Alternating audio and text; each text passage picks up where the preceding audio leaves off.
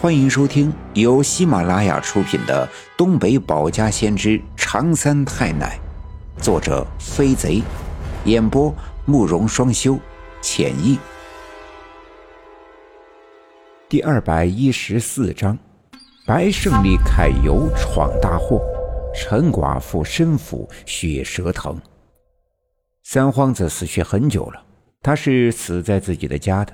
当时没发现任何室内搏斗的痕迹，也没找到除了他自己以外的任何人进屋的痕迹。于是，在那个侦破能力很低的年代里，这变成了众多悬案中的一个，一时间没法子侦破。三皇子无亲无故，他的死很快就被人淡忘。原以为事情就这样过去，可没想到，在大半年后的今天。我居然在那个荒院子里看到了三皇子死时候的幻想。我知道，这一定是他的灵魂不散，通过这样的方式来向我传递着某种信息。当然，三皇子死的时候，虽然距离现在只有大半年的时间，但对我来说却有着大不相同的理解。去年的我还仅仅是个懵懂的小孩虽然在柳树沟被救回来之后，多少有了一些旁人所不能的本领，但也都是灵光一现，并未给我带来什么改变。而如今却不同，自从我拜入了柳门，成了三太奶的弟子，并且几次登上仙界，在他们反复的点化下，深藏在我大脑深处的我的前世的种种记忆，正在被逐渐的激活。在这段日子里。几乎每一天，我都会感受到一些看似虚无却又如此真实的景象。我知道那些并不属于我的记忆，却又属于我。确切的说，是属于我的前生。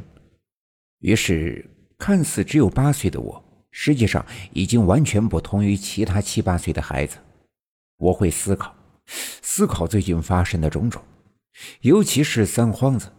如果硬要找到突然把三皇子的死这件事挖出来的理由，那应该就是三皇子的死与四方煞的传说有着密切的联系。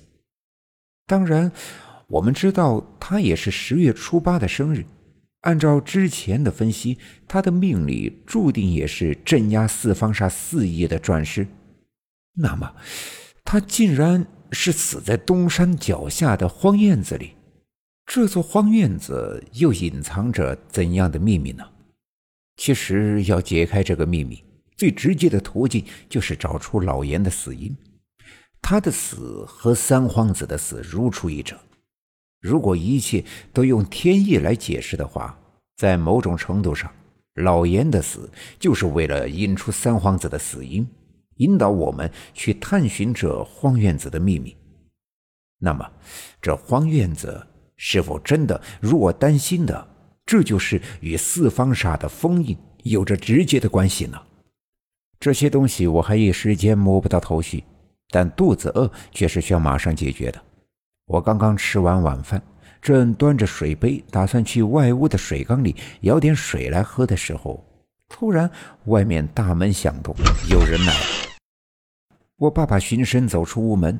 来到院门口的时候，才发现来人竟然是白胜利。这白胜利年前年后的这段时间里，的确是消停了不少，经常神出鬼没，昼伏夜出。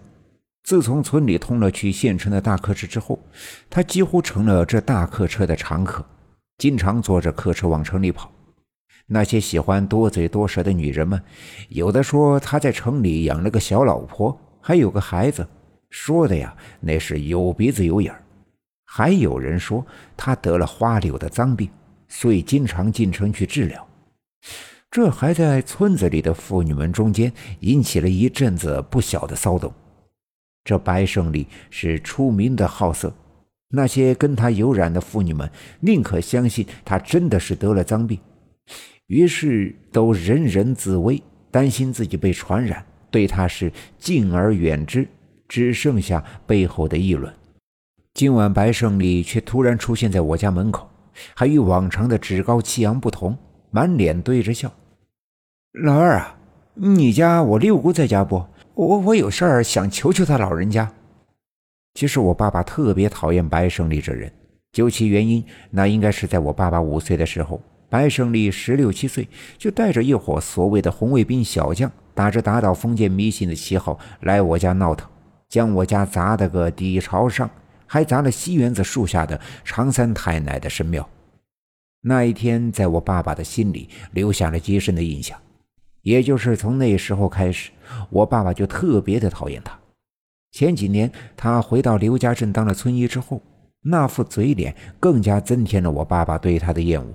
嬉皮笑脸、虚头巴脑，一副小人的嘴脸，并且经常借着看病的便利，对村里的大姑娘、小媳妇动手动脚，占便宜揩油，简直是个令人恶心的家伙。可这家伙却眼里瞧不起人。脸上看起来随和，却一直是个内心里趾高气昂的家伙。可没想到今晚却如此满脸堆笑的来我家求助我奶奶。